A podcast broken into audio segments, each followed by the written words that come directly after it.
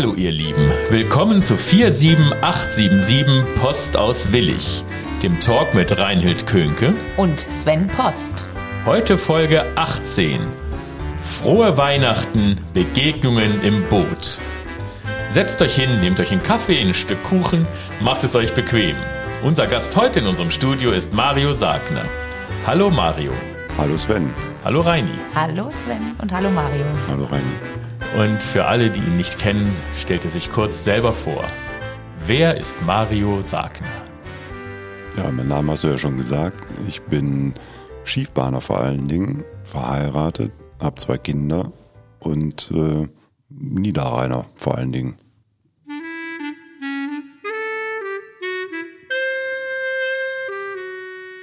Reinhild fragt. Mario, wie sieht bei dir ein entspannter Sonntag aus? Der beginnt mit einem Frühstück, ganz entspannt. Und äh, danach gehe ich Fußball spielen in der Regel. Das ist der Ausgleich, den ich dann am Sonntag brauche. Mündet in einem Mittagessen und meistens in einem Spaziergang. Und endet mit dem Tatort. okay. Welche drei Dinge sind dir aktuell am wichtigsten in deinem Leben? Familie, Kinder, Familie. ja. Irgendwie so in der Reihenfolge. Was sollte deiner Meinung nach jeder mindestens einmal im Leben tun? Tauchen. Ah, okay, ja, davon hören wir ja vielleicht noch was. Gibt es ein Ereignis oder ein Erlebnis, das dich in den früheren Jahren in deiner Jugend oder als Kind ähm, besonders geprägt hat oder dir besonders in Erinnerung ist? Kann ich so spontan jetzt gar nicht sagen. Was mich nachhaltig prägt und heute immer noch prägt, ist letztendlich die Verbindung zu meinem Bruder. Und äh, ja, was mich nachhaltig geprägt hat, ist sicherlich ein ja, ein schwieriges Ereignis. Äh, das war der Tod von meinem Vater letztendlich. Das hat mich schon, äh, schon stark geprägt, wenn ich das heute aus heutiger Sicht so sage. Aber so ein spezielles Ereignis, was so in der Kindheit verankert war, kann ich jetzt so spontan eigentlich, glaube ich, nicht sagen. Nee. Was würdest du machen, wenn du drei Wünsche frei hättest? Ich würde mir ein altes Auto kaufen.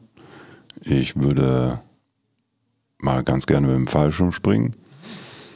Und den Rest meines Lebens einigermaßen gesund irgendwie durchkommen. Mhm.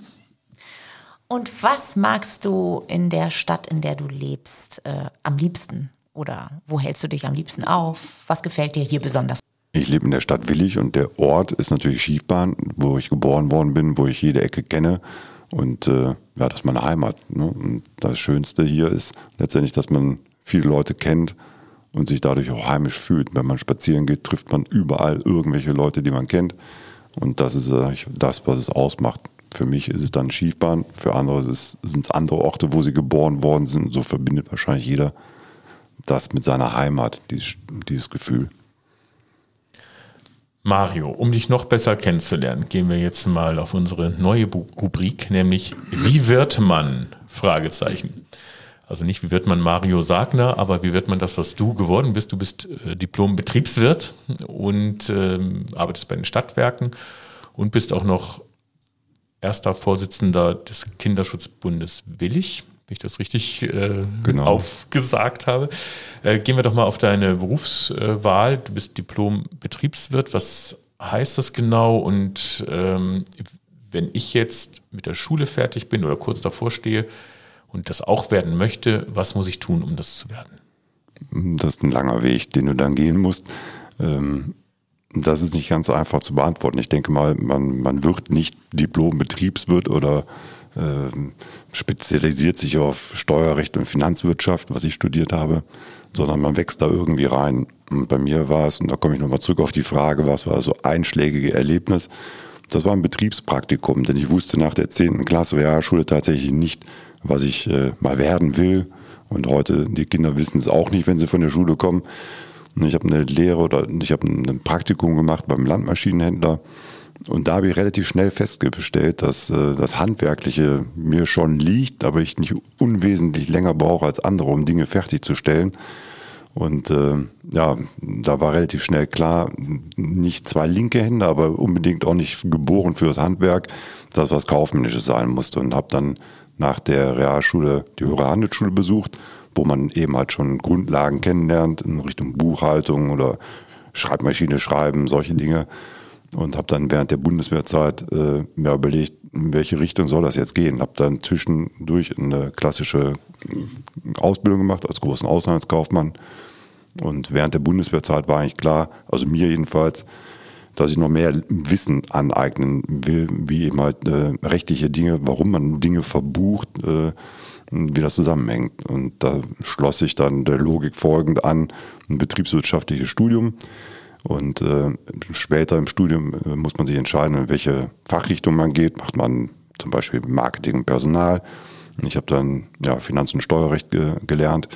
Und am Ende des Tages ist dann der Titel im Prinzip nach dem absolvierten Fachhochschulstudium, das war in München-Gladbach, der Diplom-Betriebswirt, so wird man das. Aber das ist kein, kein Beruf, sondern eben halt ein Titel.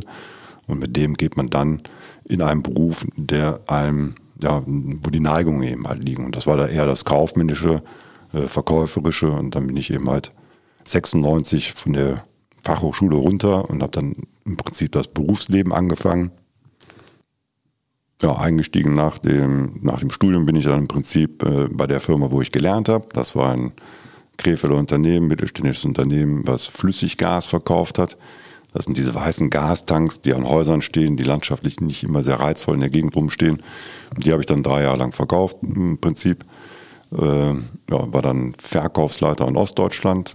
Ich sage mal, das war der, ja, der deutschsprachige Auslandsaufenthalt, ne, drei Jahre in Gera und bin dann von da aus wieder in die Hauptverwaltung zurückgezogen und von zwei, bis 2007 war das und bin dann zu einem anderen Flüssiggasunternehmen gewechselt, von da aus dann wieder in die Solarwirtschaft und 2011 bei den Stadtwerken in Willig angefangen. Also zehn Jahre bist du jetzt in Willig bei den Stadtwerken und hast dich hochgearbeitet, weil du bist Bereichsleiter für den Vertrieb Vertrieb, Handel und Energieeinkauf. Äh, Im Schwerpunkt geht es da um Energiedienstleistungen, äh, Elektroboxen, also Wallboxen, Elektromobilität, ähm, PV-Dächer, Wärmeanlagen, Heizzentralen, Sonderkunden und die ganze Energiebeschaffung, Strom und Gas. Also wir kaufen im Prinzip an der Stelle den gesamten Strom- und Gasbedarf für die, für die Stadt Willig ein. Mhm. Also dann fängst du da an und dann warst du ja wahrscheinlich noch nicht direkt Vertriebsleiter, als du bei den Stadtwerken angefangen hast? Oder bist du direkt auf die Position gewechselt? Doch, doch, direkt ah, okay, auf diese gut. Position. Hm. Ja. Also musstest nicht noch irgendwelche Nachschulungen machen und Weiterbildungsmaßnahmen, um das zu. Also das Vertriebliche lag mir von Anfang an. Mhm. Ich komme ja aus der Flüssiggaswelt, also hat auch immer was mit Gas zu tun gehabt und äh, Photovoltaik habe ich auch schon mal vorher gemacht irgendwie. Natürlich ist das das Spektrum bei den Stadtwerken schon ein bisschen breiter, aber das Kaufmännische war soweit klar und auch das, das Thema. Aber der Markt ändert sich natürlich ständig. Also wir sind jetzt äh, in einem totalen Umbruch, was die Energiewelt angeht. Oder, und da lernt man natürlich jeden Tag dazu. Also das Spektrum hat sich schon erhöht. Mit Blockkraftwerken habe ich vorher nicht so wahnsinnig viel zu tun gehabt, aber das ist jetzt ein Metier, was ich auch schon seit zehn Jahren jetzt ausübe. Und ich denke mal, dass wir da einigermaßen wissen, wovon wir sprechen. ja. Also der Rat für jemanden, der jetzt kurz vom Realschulabschluss steht oder vom Abitur, wäre eben für die Realschüler die höhere Handelsschule zu machen, dann ein Studium dran zu hängen, eine Fachhochschule, um eben in eine gewisse kaufmännische Richtung zu gehen. Und die Abiturienten können direkt äh, auf die Fachhochschule gehen, die würden die höhere Handelsschule nicht machen, glaube ich. Ne? Oder? Genau, also so ist das. Also ich denke mal, der Tipp wäre einfach, aber das zu tun, wo man denkt, was einen ja, neigt. Also wo man seine Neigung, seine Fähigkeiten drin hat und was einem Spaß macht. Ich glaube, das ist das, was im Vordergrund stehen sollte. Und der Rat kann nur sein, an der Stelle so viel wie möglich auszuprobieren, um dann möglicherweise zu erkennen, na, da lasse ich mal lieber die Finger davon. Mhm. Oder das könnte was sein, wo ich äh, ja, Interesse habe, wo ich Spaß dran habe. Ich denke, das äh, soll im Vordergrund stehen und das wird dann einem letztendlich auch die Erfüllung geben. Also nach betrachtet könnte, könnte ich auch sagen, ja, ich hätte mir auch vorstellen können, irgendwas anderes zu machen, was mir möglicherweise mehr Spaß macht. Denn man muss ehrlicherweise sagen, Also Word oder Excel-Tabellen jeden Tag anzuschauen, ist nicht so unbedingt äh, das, das Beste, was man machen kann. Ne? Oder, oder das Schönste vielleicht. Ne? Und Gas und, und Strom zu verkaufen ist jetzt auch vom Produkt her nicht so, als würde man äh, ja, ein Auto verkaufen oder sowas. Ja, aber es kann ja noch kommen. da wäre nämlich jetzt meine Frage, heißt das, dass du im Grunde eher am Schreibtisch oder am Computer deine Arbeit verrichtest oder gibt es auch Momente, in denen du nach draußen gehst und äh, irgendwas äh, gucken musst, Windräder oder keine Ahnung, ich kenne mich natürlich nun wirklich nicht aus. Äh, wie sieht das so im Alltag bei dir aus? Ja, Windräder haben wir Gott sei Dank hier wirklich nicht allzu viele rumstehen, zumindest keine, die wir als Stadtwerke hier selber betreiben, aber in der Tat zu 80 Prozent, jetzt im Moment äh, zu Corona-Zeiten fast zu 100 Prozent ist es am Schreibtisch, im Homeoffice mittlerweile auch äh, eine Schreibtischtätigkeit und als man noch rausfuhren durfte, ohne Maske und Leute treffen durfte, da sind wir natürlich auch oft bei und viel bei Kunden gewesen. Also das ist immer dann auch ein Teil von, von Außendienst und äh, Kontakt mit Kunden. Also der Vertrieb lebt natürlich von, von Kontakten mit Kunden. Dann bist du der erste Vorsitzende des Kinderschutzbundes Willig. Und das ist ja wahrscheinlich ein Ehrenamt. Ist das ein Ehrenamt oder irgendwie Das ist ein Ehrenamt, ja. ja. Also wir sind im Kinderschutzbund äh, alle ehrenamtlich tätig. Und äh, ja, das äh, mache ich jetzt schon seit ein paar Jahren. Und wie wird man das? Ja, Jetzt kommt der nächste Werdegang. Das, das wird man.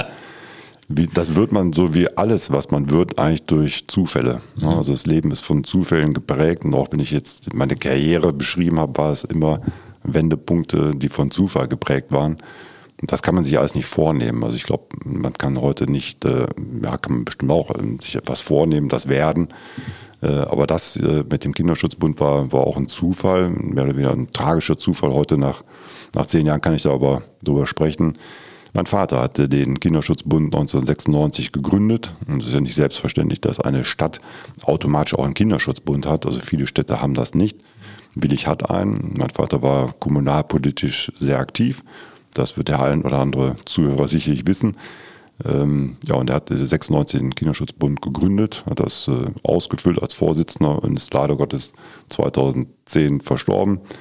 Mit 66 relativ früh. Und äh, dann kamen die Damen und der Vorstand des Kinderschutzbundes natürlich auch bei uns äh, zum Kondolieren. Und uns war klar, dass da eine ganze Menge Spenden auch kommen und haben gleich gesagt, also das, äh, was da kommt für die Beerdigung und dergleichen, das geht auf das Konto vom Kinderschutzbund. Das waren damals fast 5000 Euro, das war schon, war schon nicht schlecht. Und äh, ja, bei dieser Kondolierung hm, waren die relativ äh, nervös, weil die ja auch nicht wussten, wie geht es jetzt weiter mit dem Kinderschutzbund. Der hatte den ja mehr oder weniger äh, geführt und, und 14 Jahre aktiv eben halt vorangetrieben als, als Leitfigur. Und die waren eben halt ein bisschen durcheinander. So, und dann habe ich dann leichtsinnigerweise gesagt in dem Moment, naja, ich kann ja mal vorbeikommen und gucken, was ihr da so macht. Ich habe mich da vorher überhaupt nicht äh, mit auseinandergesetzt. Politik war, war Vaters Ding, war, war, nicht, war nicht unser Ding, wo wir politisch immer interessiert waren, aber wer als Kinder, und wenn ich wir sage, mache ich meinen elf Monate jüngeren Bruder, wir waren anders geprägt. Für uns hat sich das so dargestellt, der Vater kam nach Hause, die Aktentasche flog in die Ecke und dann ging es zur Ratssitzung. Und wir haben den teilweise ja, drei, vier Tage in der Woche gar nicht gesehen. Also für uns war Politik eher da ein rotes Tuch und wir wussten, das machen wir auf gar keinen Fall. Äh, bin mittlerweile auch Familienvater von zwei Kindern. Und die Zeit, die eben halt da drauf geht, da muss man sich entscheiden, ob man die investieren will oder dann doch eher bei der Familie bleiben will.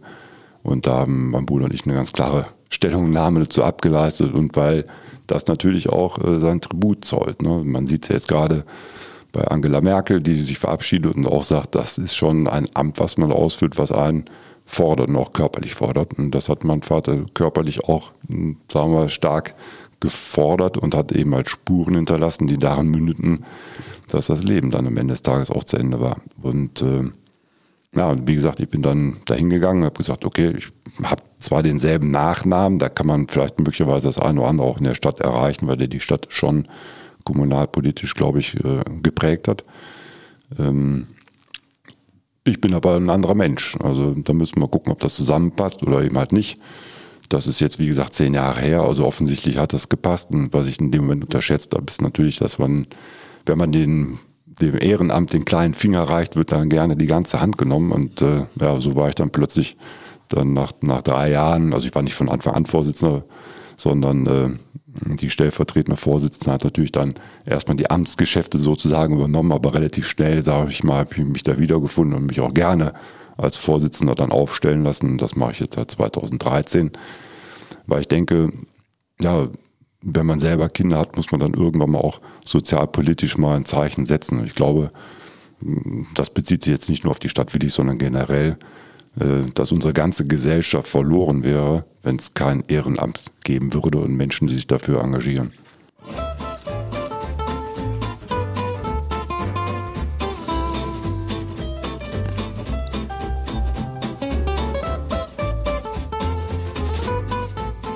Verrückte Tatsachen.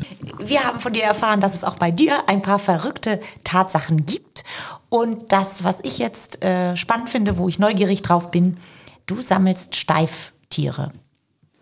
Wie viele hast du? Und äh, kommen immer noch neue dazu? Ja, leider Gottes ja. Und äh, es zieht sich wie ein roter Faden, geprägt wiederum von meinem Vater, der war Trödelmarkt-Fan. Wir sind also als Kinder auf Trödelmärkten rumgelaufen. Dann irgendwann mal hat man natürlich selber mal angefangen auszumisten, also die guten Tiere äh, behalten. Das waren dann Steiftiere. Und die ganzen, ich sage jetzt mal Kirmestiere, wurden dann mal aussortiert. Ne?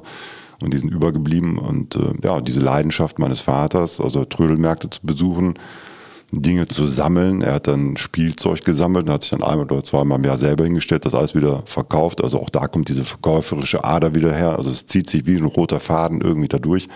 Aber das eine oder andere verkauft man eben halt nicht, das sammelt man dann. Ne? Und dann gibt es auch da wie bei Briefmarken Kataloge und, und, Bestimmungen, wie alt ist das Fähnchen und hat das Tier irgendwie besondere Merkmale, macht es das wertvoll. Ja, und wenn man dann, äh, sagen wir mal, auf Trödelmärkten an Leute gerät, die da gar keine Ahnung haben und kauft ein Tier für damals noch eine Mark oder für 50 Pfennig und sieht dann plötzlich, dass es einen Wert hat von 170, weil die auch gehandelt werden. Ja, so ist das irgendwie entstanden. Und äh, an dem einen oder anderen Tier kann man dann nicht vorbeigehen, auch heute noch. Ne? Vielleicht nicht mehr ganz so stark ausgeprägt wie damals, aber so 200 dürften es sein. Ah, das wollte ich nämlich gerade fragen, wie viele du so ungefähr hast. Und natürlich interessiert mich noch, äh, wo die bei euch dann sitzen, stehen, liegen? Gibt es einen Raum oder sind die verteilt? Nee, die Haus? sind nicht verteilt. Die sind jetzt in meinem Homeoffice. Wir haben also auch jetzt mit der ganzen Corona-Situation mehr oder weniger das Haus umgebaut. Die Kinder sind 14 und 16, also die brauchen ihre eigenen Zimmer. Heißt in Kurzform die Eltern unter das Dach, äh, die Tochter ins Elternschlafzimmer und die beiden alten Kinderzimmer sind jetzt Homeoffice. Und da steht meine Vitrine und das ist auch mein Reich und da da fristen sie ja da sein und werden von Tag zu Tag hoffentlich wertvoller. Das heißt, du planst auch tatsächlich, die zu verkaufen, wenn die einen gewissen Wert erreichen? Nee, man könnte darüber nachdenken, aber ich glaube, der Sammler, der sammelt und der verkauft ja. nicht, der sammelt eher noch weiter. Äh, ich glaube, ich müsste mal irgendwann meine Briefmarken mal raussuchen, wenn ich die noch irgendwann finde, weil ich glaube, das ist so eine ich weiß es nicht, aber ich glaube, das ist so eine, so eine, Leidenschaft, die hat sich so langsam überholt. Und ich glaube nicht, dass auch irgendeine Briefmarken sammelt. Aber meine Steiftiere, die werde ich nicht verkaufen, nein. Und kaufst du denn auch neue? Weil du hast es immer gesagt, Flohmarkt-Schnäppchen oder auf dem Flohmarkt siehst du die. Ah, die sind natürlich dann schon weggeknuddelt ein bisschen. Das, ich weiß nicht, ob da der Wert noch so groß ist, keine Ahnung. Äh, aber wird es, Gibt es da auch jedes Jahr eine neue Kollektion? Gibt es immer neue Tiere? Kaufst du quasi auch neue Tiere? Eher selten. Also es gibt immer wieder jedes Jahr eine neue Kollektion. Wir sind dann irgendwann auf dem Rückweg vom Skiurlaub auch mal nach Gingen gefahren, haben dieses Steifmuseum da besucht. Nein, das kann man heute nicht mehr, nicht mehr sammeln. Die Flut ist einfach zu groß und ich glaube auch nicht, dass äh, die, die Massenproduktion so heute, gut, Steif ist keine Massenproduktion, aber schon die, die Anzahl, die Häufigkeit der Tiere eben halt nicht dazu führt, dass, dass es Sinn macht, die heute zu sammeln und die später dann äh, möglicherweise einen Wert haben. Ne? Aber ja, ab und zu entdeckt man eben halt auch ein neues Tier und denkt sich, wow, das sieht gut aus und dann, dann, dann, dann bricht es halt wieder durch, ne? dann, dann kauft man es. So eben hast du schon angesprochen, als wir über deinen faulen Sonntag gesprochen haben, dass du den gar nicht so faul bestreitest, sondern eben Sport machst, Fußball spielst zum Ausgleich. Aber du spielst ja nicht nur Fußball, sondern ähm, machst ja auch so einen anderen faulen Sport, nämlich Unterwasser-Rugby. So, und jetzt habe ich viele Fragen. Also Rugby kenne ich schon die Regeln nicht so gut. Da weiß ich immer, dass da so ein Knäuel an Menschen ist und den Ball versucht zu transportieren. Ich habe mal Football gespielt, das ist ja dann so eine geordnete Version etwas statischer als Rugby, glaube ich. Ähm, Aber das wird ja alles auf der Wiese gespielt. So. Und dann kenne ich noch Wasserball, das wird im Wasser gespielt. Das ist auch schon relativ tough. Und du spielst aber unter Wasser, das heißt, ihr taucht. Ja, richtig? die Ableitung hört sich schon ganz gut an. Also okay. Knäuel von Menschen, die aufeinander hängen, das trifft es schon ganz gut. Nein, in der Tat. Also ich spiele tatsächlich immer auch aktiv Fußball und zwar nicht nur sonntags, sondern auch montags und noch donnerstags, also dreimal die Woche Fußball. Und da muss man natürlich noch irgendwas anderes machen, irgendeinen anderen Ausgleich machen. Ja, und äh, meine Frau geht dann Dienstags und Freitags zum Training. Da war der Mittwoch jetzt noch frei. Und dann habe ich gedacht, ja, irgendwie hast du in der Zeitung gelesen. In Meerbusch war ein, war ein Tauchverein. Eigentlich wollte ich wieder ein bisschen mehr aktiv ins Tauchen einsteigen. Und äh, ja, zufälligerweise spielten die am Mittwoch Wasserradbier. Dann bin ich da halt mal mit, mit hingegangen. Ich kannte es noch aus meiner aktiven Tauch- und Schwimmzeit, sagen wir mal. Ja, das ist relativ einfach. Ne? Also in der Tat, es spielt sich im Schwimmbad ab. Das ist erstmal die, die erste Regel. Ähm, und unter Wasser ist relativ schnell erklärt. Also es gibt zwei Mannschaften, äh, eine rechts, eine links. Ein Korb ist unter Wasser äh, im Boden festgeschraubt, gespielt mit, mit, mit einem Ball. Er ist ungefähr Handball groß, Salzwasser gefüllt, das heißt, der geht unter. Das ist schon das Problem an der ganzen Sache. Und äh, ja, die Grundausrüstung besteht aus äh, Flossen, Badhose, Schnorchel, und eine, eine farbige Kappe, entweder weiß oder, oder blau, eben halt mannschaftsdienlich gekennzeichnet. Und die Regel ist relativ einfach. Also der Ball muss irgendwie in den Korb, der unten am Boden steht, der, von der gegnerischen Mannschaft rein, egal wie. Und das ist eben halt die Regel. Deshalb heißt es Rugby, ist also alles erlaubt und äh, bis auf Flossen wegziehen, die Maske abreißen und die Badehose runterziehen, das ist äh, nicht erlaubt. Ähm, ja, und wie gesagt, die Regel ist relativ einfach, egal wie. Also man kann halten, ziehen, drücken, schieben, also schon äh, körperbetont definitiv, aber es hört sich wilder an, als es ist. Also der Wasserwiderstand ist natürlich auch da und tut dann übrigens äh, zugute. Man kommt natürlich schon mal mit einer ja, Schnittverletzung raus, weil man eine Flosse irgendwie abgekriegt hat in irgendeiner Form und äh, ja, es ist nicht ganz unanstrengend, sagen wir mal so. Ne? Also wir spielen eine Stunde und äh, ja, was, was ich daran äh, eben halt so, so toll finde, ähm, zwischen dem, was man beruflich äh, den ganzen Tag am Büro, so am Schreibtisch, wir hatten es ja gerade drüber gesprochen, äh, tut, man sitzt eben halt nur und, und, hat möglicherweise das Telefon im Ohr und muss viel reden und, und, und, und viel, viel machen. Aber in der Stunde machst du eben halt nichts anderes mehr, als nur noch daran zu denken, wo ist der Ball, und habe ich noch Luft. Und ansonsten geht dir in dieser einen Stunde nichts anderes durch den Kopf. Und das ist eigentlich das, was, äh, was es ausmacht. Ne? Äh, und äh, man verliert auch nicht alleine wie beim Schwimmen oder beim Tennis, sondern es ist auch ein Mannschaftssport. Also die sozialen Kontakte kommen da auch wieder, wieder rum und man bespricht es in Anführungsstrichen in der Umkleidekabine auch danach, ne? wie es eben halt so ist. Und es ist auch kein reiner Männersport. Also es spielen auch zwei, drei, drei Frauen mit dabei. Also es ist relativ harmlos, sagen wir mal, ne? aber es ist schon, schon anstrengend. Von oben sieht es immer so aus, als hätte irgendeiner Fischfutter ins Wasser geschmissen und äh, dann wird da unten ordentlich rumgewühlt. Ne? Ja. Ganz genau. Ja. Und ist das quasi ein Verein oder also seid ihr auch Spielt ihr gegen andere Städte? Ist das eine das, Liga? Das gibt es auch. Ne? Es gibt also mittlerweile auch ganze Weltmeisterschaften. Äh, das ist natürlich eine Randsportart, die, die kaum einer kennt. Also ich kann nur empfehlen, das mal sich auf YouTube anzugucken. Da gibt es die diversen Filmchen, aber das, was wir machen in meinem Alter, ist einfach nur noch äh, Freizeit und Hobby. Da, das steht am nächsten Tag nicht in der Zeitung. Dann hast du einen Rasentick. Hast du selber so geschrieben? Ja, Rasentick, äh, äh, Garten ist ein Thema. Also in, in Willig hat man eben halt in der Regel viel Einfamilienhausbestand und dort haben wir auch haben einen, recht, einen recht großen Garten und äh, ja, den pflege ich eben halt, sagen wir mal so. Das ist auch der, der andere Ausgleich. Also wenn man den ganzen Tag im Büro gesessen hat, dann, dann zieht man sich abends noch die, die Arbeitshose an und macht mal eine halbe Stunde irgendwas. Und, und für mich selber ist es schon schön, wenn der Rasen eben halt gut aussieht, sagen wir mal. Ne? Also schön gemäht ist und, und gedüngt und gewässert und äh, Hast du denn einen speziellen Rasen gesät? Ist es Sportrasen oder?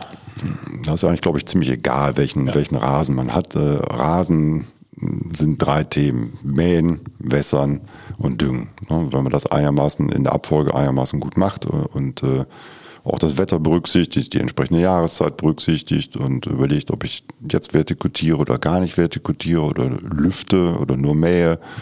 Und äh, ja, ich muss zugeben, ich habe mir jetzt vor ein paar Jahren einen englischen Rasenmäher gekauft, also nicht nur diesen reinen normalen Motormäher, sondern das ist ein, ein, ein sicher Rasenmäher, ein englischer Rasenmäher, der hat hinten eine Walze drauf, also er mäht, man kennt das noch von diesem Brill-Handrasenmäher, ne? also er mäht auch mit einer Spindel ab und hat hinten eine Walze und legt dann das Gras eben halt flach. Ne? Also wenn man das in die eine Bahn fährt, in die andere Bahn, dann hat man so so ein Muster nachher da drin. Wie das, auf dem Fußballplatz. Das, das sieht schon ziemlich gut aus. Ja, das äh, kann ich nachvollziehen. Dann traue ich mich ja gar nicht über unseren es, Rasen zu reden. Es fehlen, es fehlen tatsächlich dann nur die Linien, ne? aber das, ja. Äh, das, dafür, das mache ich ja lieber woanders. Das mache ich ja. dann nicht bei mir im nee, Garten. Das soll ja dann nicht zerfleischt werden, der Rasen. Ganz alle genau. mit ihren Stollenschuhen draufgehen. so. Und äh, jetzt haben wir Dezember, kurz vor Weihnachten. Was ist der Tipp? Jetzt nichts mehr machen oder jetzt noch schnell vertikutieren, düngen? Oder? Jetzt ist äh, gar nichts mehr machbar. Damit macht man es eher noch schlimmer. Ne? Hier jetzt im Moment ist der Tipp einfach nur gucken, dass das Laub wegkommt, dass es keine gelben Flecken gibt. Äh, ja. Und ja, die Zeit ist vorbei. Also man muss irgendwo Richtung, je nach Wetterlage, Ende Oktober, Mitte Oktober nochmal Herbstdünger drauf machen. Wir haben ja hier in Willig äh, ein großes Unternehmen, was sich da ziemlich gut mit auskennt, macht keine Schleichwerbung, aber ich denke mal, der Williger weiß, was ich meine. Und da kriegt man auch den, den besten Dünger. Den tue ich dann nochmal im Oktober drauf und dann freue ich mich aufs Frühjahr. Da braucht man nämlich dann gar nicht mehr wahnsinnig viel machen. Dann, weil du ja diesen Rasentick hast, passt auch sehr gut dazu, dass du Oldtimer-Traktoren magst. Du Du hast einen, glaube ich. Ja, das passt jetzt mit Rasen nicht gut zusammen. Da fährst du nicht drüber, meinst du? Ne? Nee. Das, äh Aber das kommt möglicherweise, jetzt machen wir wieder den Sprung zurück. Wie wirft man Diplom-Betriebswirt? Ne? Also ich hatte ja erzählt, dass ich ein, ein Praktikum mal gemacht habe beim Landmaschinenhändler. Mhm. Äh, auch hier um die Ecke, den gibt es leider Gottes äh, nicht mehr. Ja, und ich habe mich damals unheimlich für Traktoren interessiert. Also in dem Alter von 13, 14, 15 fand ich Traktoren immer super.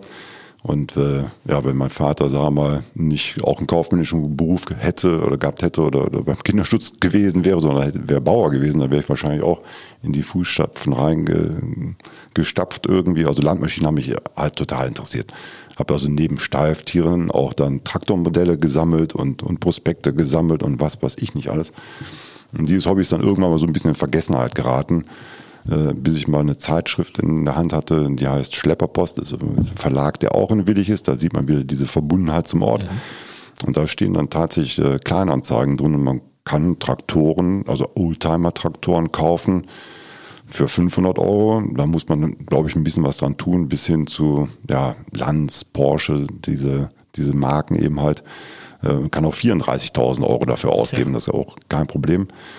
Na, dann habe ich meine Frau, als die Kinder auf die Welt kamen, äh, da hatte ich so, so, eine Idee, dass ich gesagt habe, also du kannst jetzt ausruhen. Also entweder ich hole mir jetzt einen Traktor oder ich mache einen Motorradführerschein. Und Frauen wollen natürlich nicht, dass man einen Motorradführerschein macht, weil es A, viel zu gefährlich, keine Frage. Ich hatte eh schon auf den Traktor spekuliert und habe mir dann einen eingekauft, äh, der schon einigermaßen restauriert war.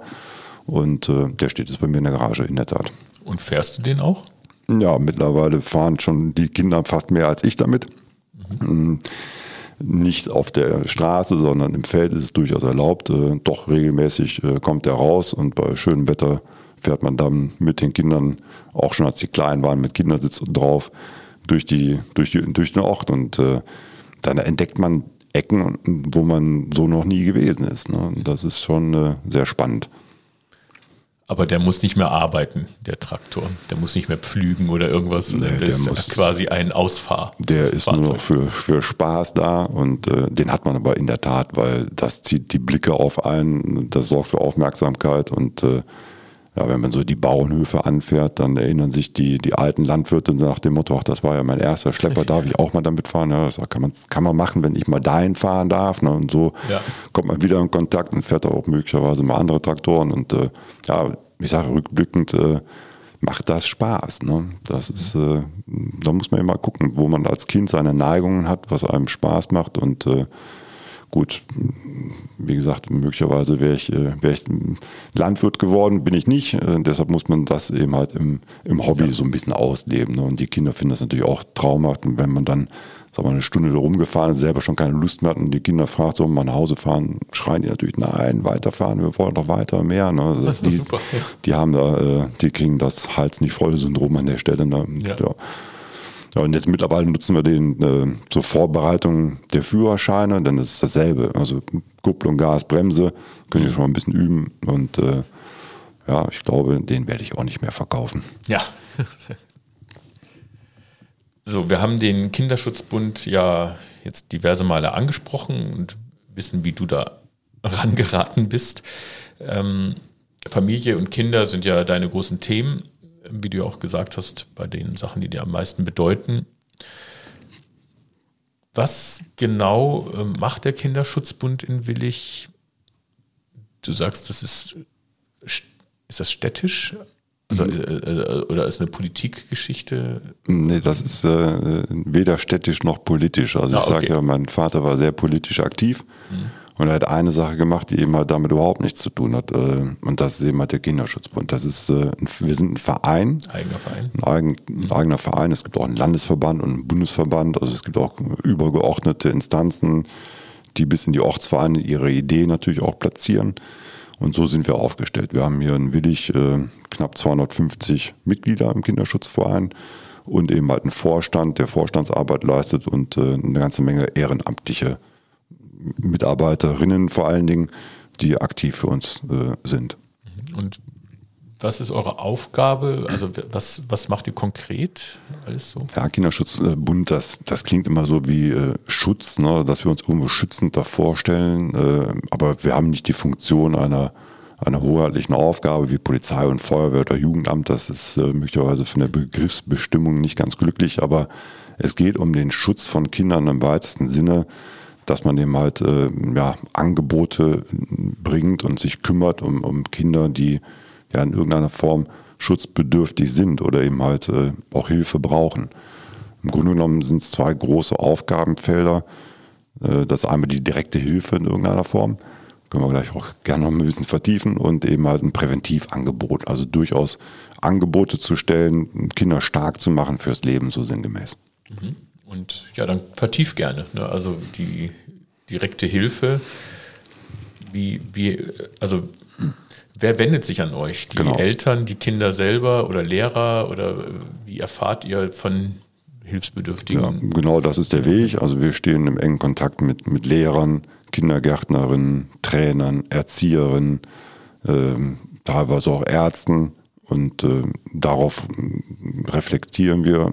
Soll eigentlich nicht so sein, dass, sagen wir mal, äh, Hilfsbedürftige sich direkt an uns wenden. Das passiert auch. Wir gucken natürlich auch schon ganz genau hin. Mittlerweile ist es auch so, dass natürlich über das äh, Teilhabepaket viel Hilfe angeboten wird. Wir schließen auch Lücken. Also wenn jetzt äh, ja, gewisse Dinge eben halt auch abgedeckt werden, finanzieller Art, aber bis mal Anträge gestellt sind, bis mal Gelder bewilligt sind, diese Lücke füllen wir dann auch. Ne? Und sowas wird dann gemacht. Wir haben auch einen Spendenfonds, also es gibt ja auch viele Leute, die, die sagen so, ich spende Geld für den Kinderschutzbund, will aber, dass es wirklich eins zu eins bei den Kindern sofort ankommt.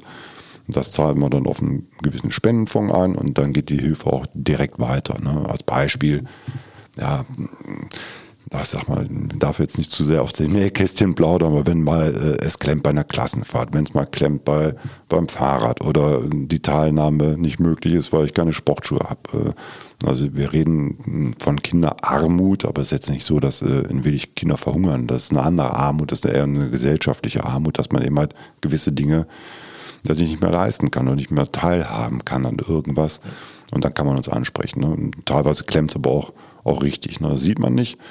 Aber wir haben durchaus, äh, ja, ich schätze mal 500 bis 600 Kinder, die mm, davon betroffen sind, sagen wir mal. Ne? Das sieht man nicht, aber ähm, dafür sind wir eben halt da und wir werden eben halt über diese Wege angesprochen und, und versuchen dann auch zu helfen. Das ist ein Thema. Ja, und das andere Thema sind so Angebote, mm, ich nenne das mal Präventivkurse. Wir machen unheimlich viele Kursangebote für Kinder, wie zum Beispiel ähm, ja, der Schmetterlingskurs Hört sich ein bisschen komisch an. Was ist ein Schmetterlingskurs? Das ist ein Kurs für Kinder, äh, die aus Scheidungsfamilien kommen zum Beispiel, ne? die wir abholen. Das machen wir nicht selber. Wir, kaufen also Honorarkräfte äh, an, die eben halt da therapeutische Arbeit leisten. Kinder fühlen sich immer schuldig, wenn Eltern sich trennen. Das wird dann spielerisch, malerisch äh, versucht zu begegnen, solche Angebote zum Beispiel. Oder was wir noch haben, ist das Marburger Konzentrationstraining, eine ganz neue Methode. Kinder kommen in die Grundschule, dann fängt der Druck an, Konzentrationsschwäche, wie kann ich mich fokussieren, wie kann ich eben halt mit solchen Situationen umgehen zum Beispiel. Oder haben wir jetzt einen Babysitterkurs, also das ist dann schon für etwas ältere äh, Kinder, die mal Babysitter werden wollen, die bilden wir aus. Ne? Oder Erste-Hilfe-Kurse bieten wir auch an. Die Zyklus-Show hört sich auch, äh, das ist eher was für Mädchen oder Agenten unterwegs, das ist für, für Jungs, die im pubertären Alter sind. Also wir führen an, an verschiedene Themen heran, bieten diese Kurse an, Selbstbehauptungskurse, hat meine eigene Tochter auch besucht und kann immer noch so gewisse Handgriffe anwenden oder dass sie lernen, einfach mal Nein zu sagen. Das bieten wir immer an. Ne? Das ist äh, die eine Ausrichtung. Ähm, inzwischen haben wir auch eine Kooperation geschlossen mit der Stadt. Wir sind Kooperationspartner der Mühlenfeldschule in Willig und betreuen da die OGS. Also haben auch direkten Einfluss, sagen wir mal, die, auf die Gestaltung des Programms in der OGS, weil unser Problem ist natürlich auch, diese ganzen Kurse, die ich gerade erwähnte, anzubieten in Zeiten, wo die Kinder Zeit haben. Heute spielen sie Fußball, gehen unter Wasser Rugby spielen, müssen noch Klavier spielen oder sonst irgendwas. Also der Freizeitbereich ist schon arg eingeschränkt. Und dann sollen am Wochenende noch solche Kurse besucht werden. Und da haben wir eben halt die Möglichkeit, diese Kurse auch direkt in der OGS beispielsweise anzubieten. Ähm, das funktioniert ganz gut. Ja, was machen wir noch? Wir haben noch äh, eine, eine, Geschäftsstelle, komme ich gleich nochmal drauf, vielleicht spare ich mir das noch ein bisschen aus. Und äh, ja, wir, wir, wir liefern auch die sogenannte Baby-Willkommenstasche in der Stadt aus. Das ist eigentlich eine hoheitliche Aufgabe von der Stadt, die haben wir übernommen.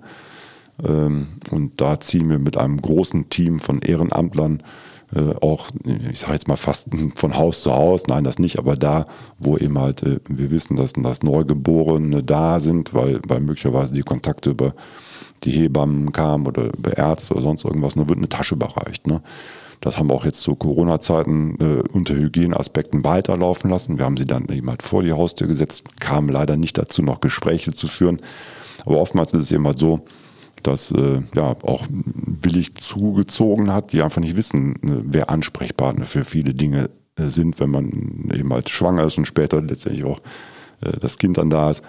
Und da ist ein Ordner, da steht eben halt eine ganze Menge Informationen drin. Ne? Also angefangen von, wen kann ich ansprechen für Hebammen, Kinderärzten und, und was sind so die ersten Dinge, die man machen muss. Äh, wir haben es auch noch gut bestückt mit, mit Sponsoring-Sachen. Da sind ein paar Gutscheine drin.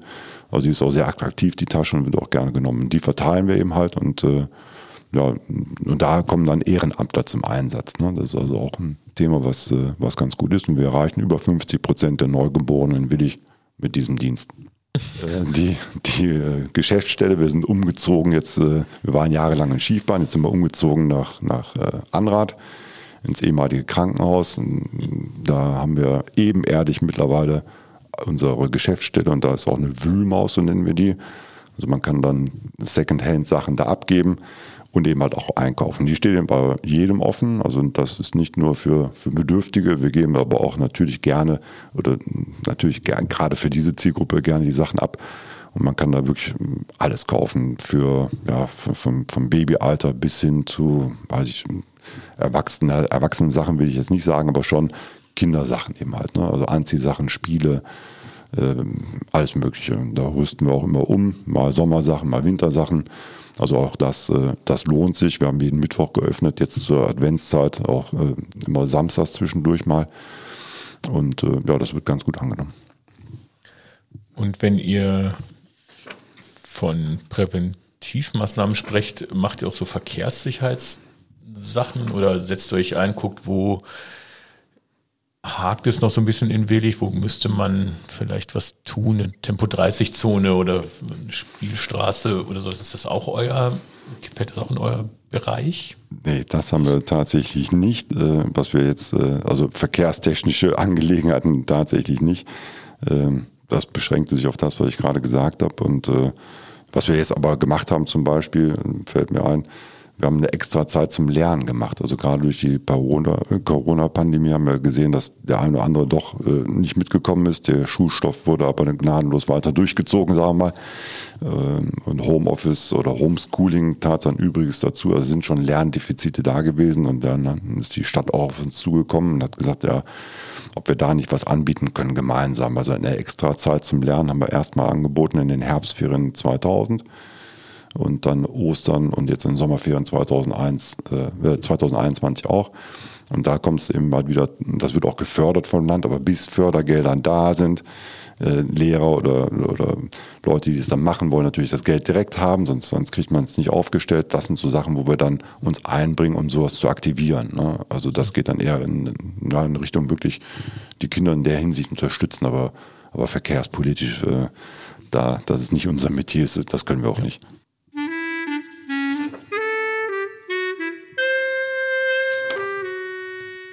Entweder oder Fragen. Magst du lieber den Sommer oder den Winter? Den Sommer. Du steckst in einer aufregenden Situation. Reagierst du temperamentvoll oder kontrolliert? Sehr kontrolliert. Erscheinst du normalerweise eher zu früh oder zu spät? Weder noch. Lieber Wildcampen oder Luxushotel? Mittlerweile Luxushotel. Trinkst du lieber Kaffee oder Tee? Kaffee. Liest du mehr Bücher oder schaust du lieber Filme? Lieber Bücher. Was magst du lieber, Staubsaugen oder abspülen? Abspülen. Bist du abenteuerlich oder eher vorsichtig? Eher abenteuerlich. Bist du ein Träumer oder ein Realist? Ein Realist. In unserer dritten Talkrunde gehen wir nochmal auf deine eigentliche Arbeit bei den Stadtwerken kurz ein. Ähm, du hast gesagt, du bist Bereichsleiter Vertrieb, unter anderem das verschiedene Sachen gemacht. Was ist genau neben Excel-Tabellen und Word-Dateien anzugucken? Also was machst du? Wie, wie macht man das? Also was, was genau machst du? Also du hast gesagt, du hast PV-Anlagen, also Photovoltaik ist so ein bisschen dein Thema, aber du bist ja jetzt nicht der Verkäufer, sondern was, was, genau machst du? Ja, ich, ich selber nicht. Ich führe natürlich ein Team, die das, äh, die das können oder können müssen. Da steht man eben halt äh, mit in der Beratung oder mit in der Ausbildung. Also ich führe natürlich äh, Leute, die das machen, muss aber selber natürlich das Wissen auch darum haben. Aber am Ende des Tages geht es wirklich darum, ja, ich sage jetzt mal, Stromangebote auszusprechen, Gas zu verkaufen, vor allen Dingen im, im, Sonderkundenbereich. Der Markt ist eben halt liberalisiert, man kann das überall kaufen, letztendlich. Sonderkunden heißt was? Genau? Sonderkunden äh, heißt hier in Willig äh, Gewerbekunden, ne? also ja. große Gewerbekunden, die andere Anforderungen haben wie ein normaler Haushaltskunde.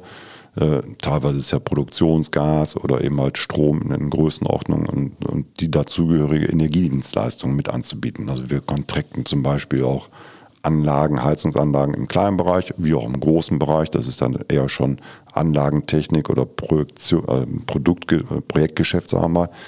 Äh, gehen auch hin bis hin zu äh, ja, Lichtcontracting-Anlagen, also dass wir eben halt äh, Umrüstung von, äh, von normalen Lampen auf LED-Lampen anbieten und das eben halt kontrakten. Also alle möglichen Formen von, von Energie anbieten, äh, die man letztendlich auch verkaufen kann. Ne?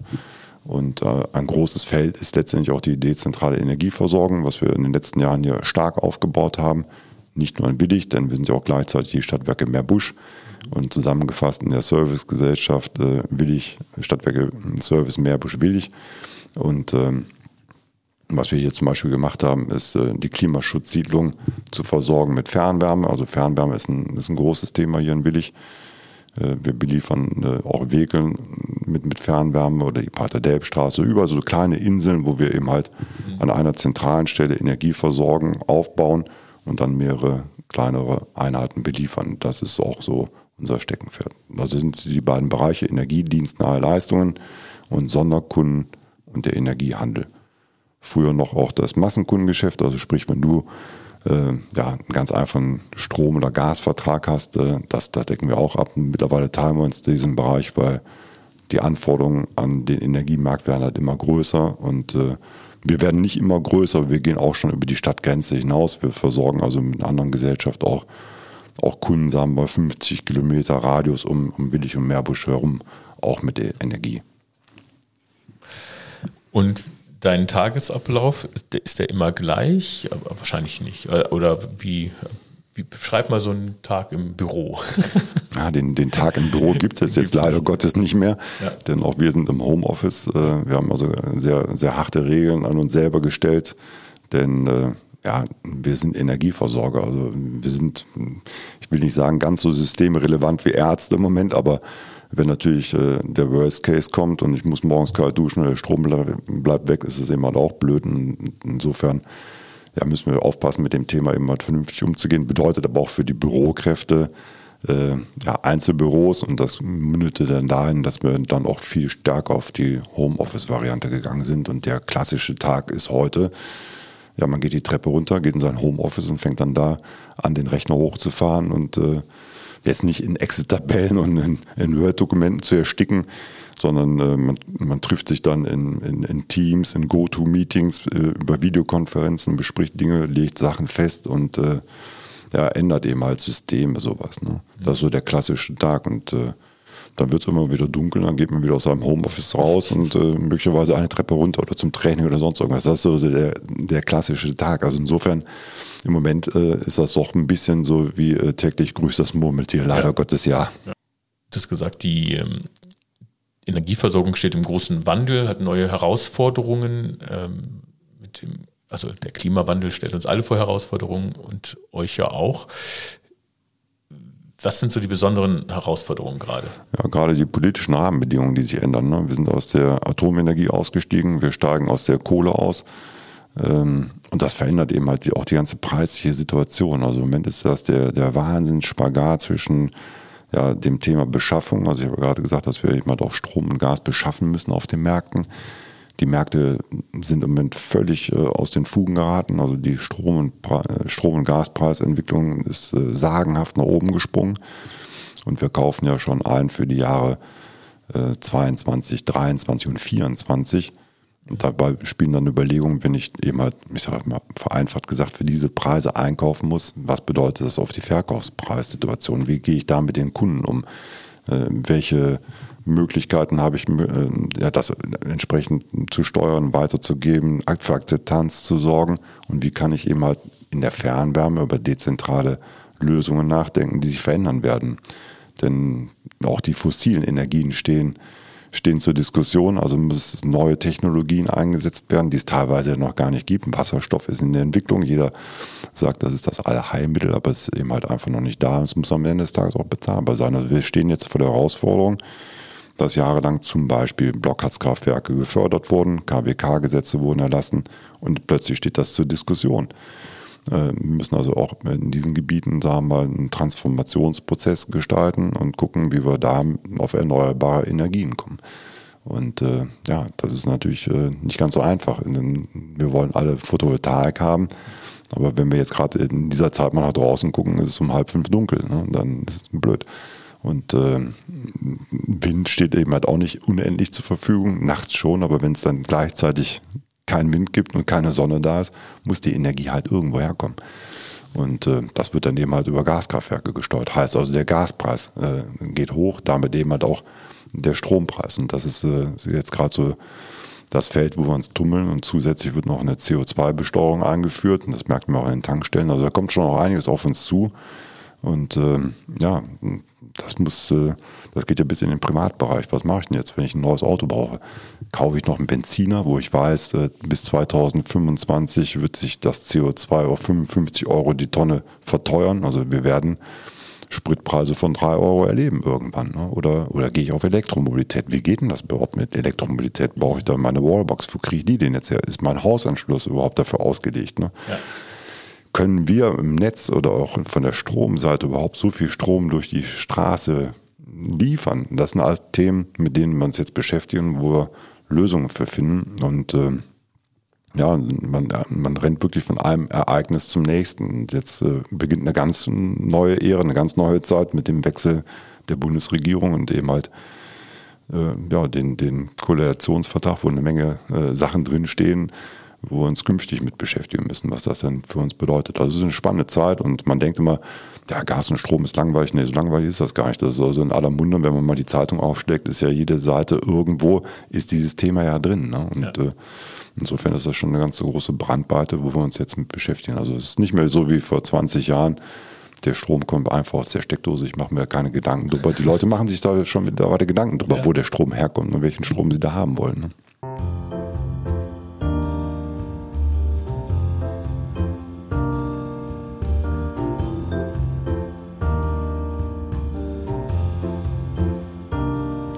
Poesiealbum.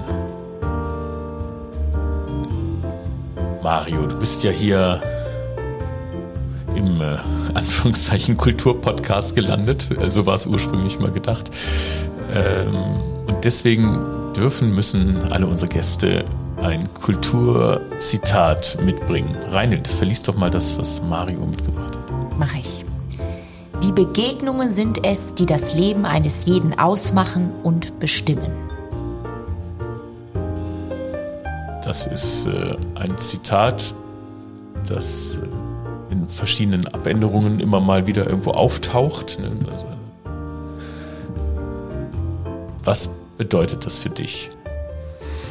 Ja, ich glaube, vor diesem Teil des Podcasts hatte ich am meisten Angst, ehrlich gesagt. äh, nein, ich habe das äh, mal gefunden in einem Buch, äh, das, hieß, nur das trug den Titel mit dem Herzen sehen. Und da waren auf jeder Seite eben halt solche ja, Sprüche, will ich mal sagen, äh, aufgedeckt und äh, die Erläuterungen dahinter geschrieben. Aber ich denke, wenn man zugehört hat, was ich gerade alles so erzählt habe, dann, dann ist es genau das, worum es eigentlich im Leben geht. Diese Begegnungen mit Menschen, die einen prägen, die einen verändern, ja, die dieses Menschsein, das Leben eben halt ausmachen. Ich denke, äh, davon kann man eine Menge Kraft zehren und äh, das steckt da drin. Das sind die Momente, die das Leben halt ausmachen. Wenn man unter Leute ist und äh, Erfahrungen teilt, sammelt, Stimmen hört, Ansichten hat, Ansichten sieht und daraus reift man selber als Persönlichkeit. Ne? Und ich glaube, das ist es und äh,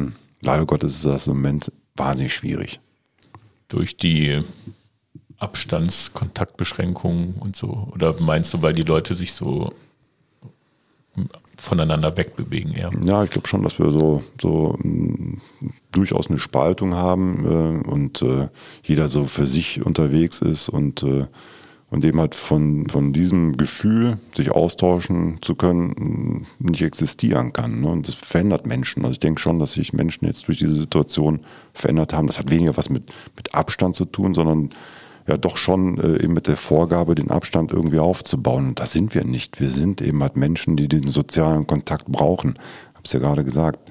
Wenn man zusammen Fußball spielt, in der Umkleidekabine das Revue nochmal passieren lässt, was da passiert ist. Das sind natürlich Gespräche, die sind äh, Fußballkabinenmäßig, aber das gehört dazu. Ne? Ja. Und äh, und wir sind halt nicht dafür gemacht, glaube ich, äh, das alles mit uns selber auszumachen. Ne? Also die Begegnungen, davon lebe ich ganz massiv. Also ich brauche das. Ich brauche das im Sport, ich brauche das im Beruf. Ich muss mit Leuten in Kontakt sein. Nicht, weil mich das ablenkt, sondern weil es Spaß macht und weil man dadurch eben halt äh, ja, andere Menschen kennenlernt. Ne? So haben wir uns ja auch kennengelernt, mehr oder weniger. So ist das, ja, das ist richtig. Ja klar, also man ist halt nicht sein eigener Lehrer und sein eigener Ausbilder, sondern man braucht nun mal auch andere Leute, auch zu sehen, dass andere Leute irgendwas falsch machen, das selber für sich besser macht oder wie auch immer. Ne? Und jeder Mensch, der einen irgendwie begegnet, der verändert einen ja auch in irgendeiner Form. Also jetzt nicht radikal, aber eben man ja, man nimmt es an oder ja. man nimmt es eben halt ganz bewusst nicht an, genau. dass man sagt, ja, ja das, wie, wie er es macht, finde ich, find ich gut. Oder man denkt so, nee, so genauso mache ich es jetzt nicht. Ne? Und äh, beide haben recht vielleicht sogar. Ne? Also. Zumindest aus meiner Sicht, sagen wir, weil ich selber aus, daraus eben halt eine Konsequenz ziehe. Und, und, äh, und das ist eben halt auch wichtig für die Kinder. Ne? Also wir haben ja gerade durch die Zeit, äh, auch im Kinderschutzbund, wenn ich da nochmal darauf zurückkommen darf, äh, Leute, die, die eben halt keine Kontakte mehr haben. Ne? Also wir sind damals mit, mit 16, 17, 18 konnten wir in die Disco gehen. Das fällt heute aus. Ne? Also da, mhm. das ist das eine. Oder auch die äh, im Kindergarten oder auch in der Vorschulzeit haben wir die Kontakte oder auch beim Neugeborenen. Ne? Wir waren bei einer Familie, ja, da hat das neugeborene Kind jetzt anderthalb Jahren gar kein anderes Kind gesehen. Die sind ja erschrocken, dass es noch Menschen gibt. Also da, da kommt ein, ein, anderes Wesen auf die zu. Ne? Ja. Also das verändert schon die Leute, glaube ich, schon nachhaltig. Und da müssen wir ein bisschen aufpassen, dass wir es da nicht auch übertreiben und, und auch wieder irgendwie zusammenfinden. Das ist ganz wichtig. Und deshalb habe ich diesen, diesen Text einfach mal mitgebracht, Reinhard. Ja, ja, ich finde den auch sehr schön und ich kann das auch nur unterstützen, was du sagst. Und es fehlt einfach die Leichtigkeit der Begegnung, finde ich, dass man eben mal sagen kann, also bei den Schlossfestspielen im Sommer habe ich das vermisst. Wenn man nach den Vorstellungen runterkommt und dann war alles leer.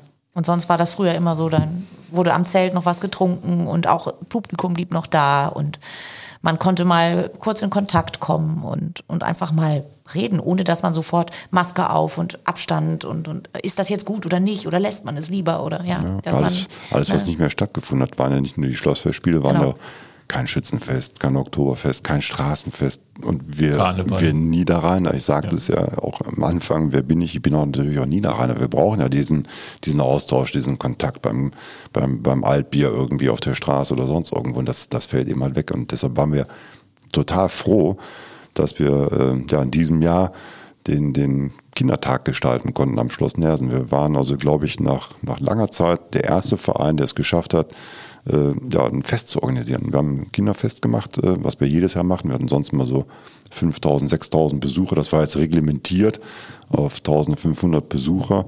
Und äh, ja, das war, das war toll. Und ich habe äh, jetzt erstmal erlebt, weil jeder kriegte ein Bändchen, musste natürlich seinen, seinen Impfstatus zeigen und sonst irgendwas. Aber wie viel 1500 Menschen sind. Ich habe so viele glückliche Kinderaugen gesehen, das, äh, das war schon stark. Und das, das, das will ich wieder haben letztendlich. Und dafür ist es eben halt wichtig, ja auch jetzt in der Zeit äh, zu kämpfen und zusammenzustehen und auch an der Stelle zu sagen, das geht nur, wenn wir uns impfen lassen. Wenn wir alle gemeinschaftlich das wieder zurückhaben wollen, müssen wir auch alle gemeinschaftlich irgendwas dafür tun. Neben dem Zitat gibt es immer noch die Aufgabe an unsere Gäste, die Lieblingsfilme mitzubringen, also zumindest zu erzählen. Ähm, einer deiner Lieblingsfilme, der dich sehr beeindruckt, ist Das Boot von Wolfgang Petersen. Wie bist du, oder ist er die Serie? Wie bist du drauf gekommen? Lothar Günther Buchheim ist, glaube ich, der das Autor. Der, der, der Buchautor, genau. ja, aber der Film. Der Film ist, so wie du sagst, richtig. Ja, ja ich fand den Film äh, ich kann ihn, glaube ich, mittlerweile auswendig mitsprechen. Ähm, sind ja auch äh, wahnsinnig gute Schauspieler, die ja ihre Karrieren da durchgesetzt haben. Mal abgesehen von der Tragik der Geschichte, finde ich es aber irre gut umgesetzt und äh, ja, drückt das auch ein bisschen aus, was, wir heute haben. Ne? Man, sitzt in einem Boot, man hat Stresssituationen, äh, wie es da gemeistert wird. Er ist spannend, ich finde ihn irre spannend, obwohl er schon so alt ist, kann man sich den immer wieder angucken. Und äh, ja, ich bin sogar äh, im Bavaria im Studio mal gewesen. Da steht ja äh, das Modell dazu und das ist schon äh, beeindruckend. Ich habe auch U-Boot-Bücher gelesen, also das interessierte mich auch politisch, mal, vielleicht aus der Vergangenheit der Großeltern, mit denen man nicht irre viel Kontakt hatte, die eben halt diese Zeit auch aktiv erlebt haben die, äh, wie mein Vater dann quasi als Nachkriegsgeneration davon auch geprägt worden sind. Und das will man verstehen, sagen wir. Ich lese also sehr viel über diese Zeit insgesamt gesehen.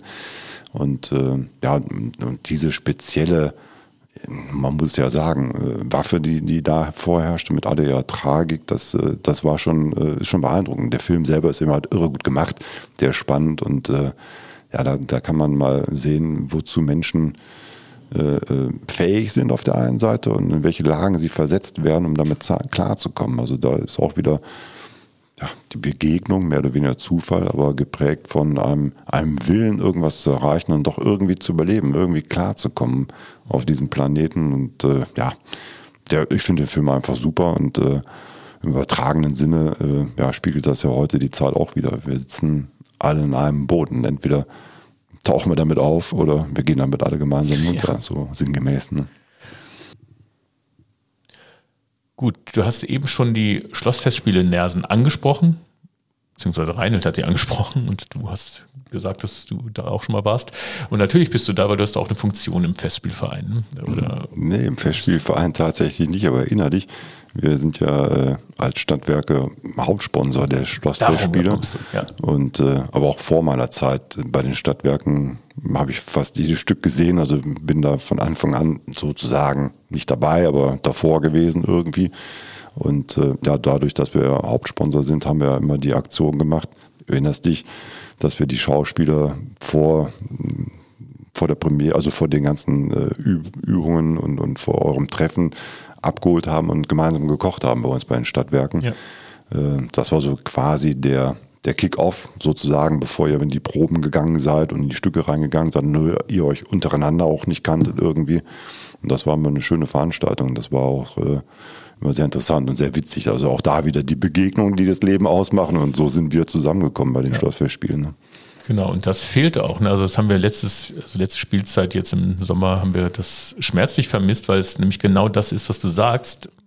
Wir sind drei Produktionen gewesen und zwei Produktionen Proben gleichzeitig, aber in verschiedenen Räumen. Man kennt sich nicht, das andere Ensemble. Ähm, und da hat diese Kochaktion, hat ja alle zusammengebracht, auch die Stars, die ja dann in den letzten Jahren immer dabei waren.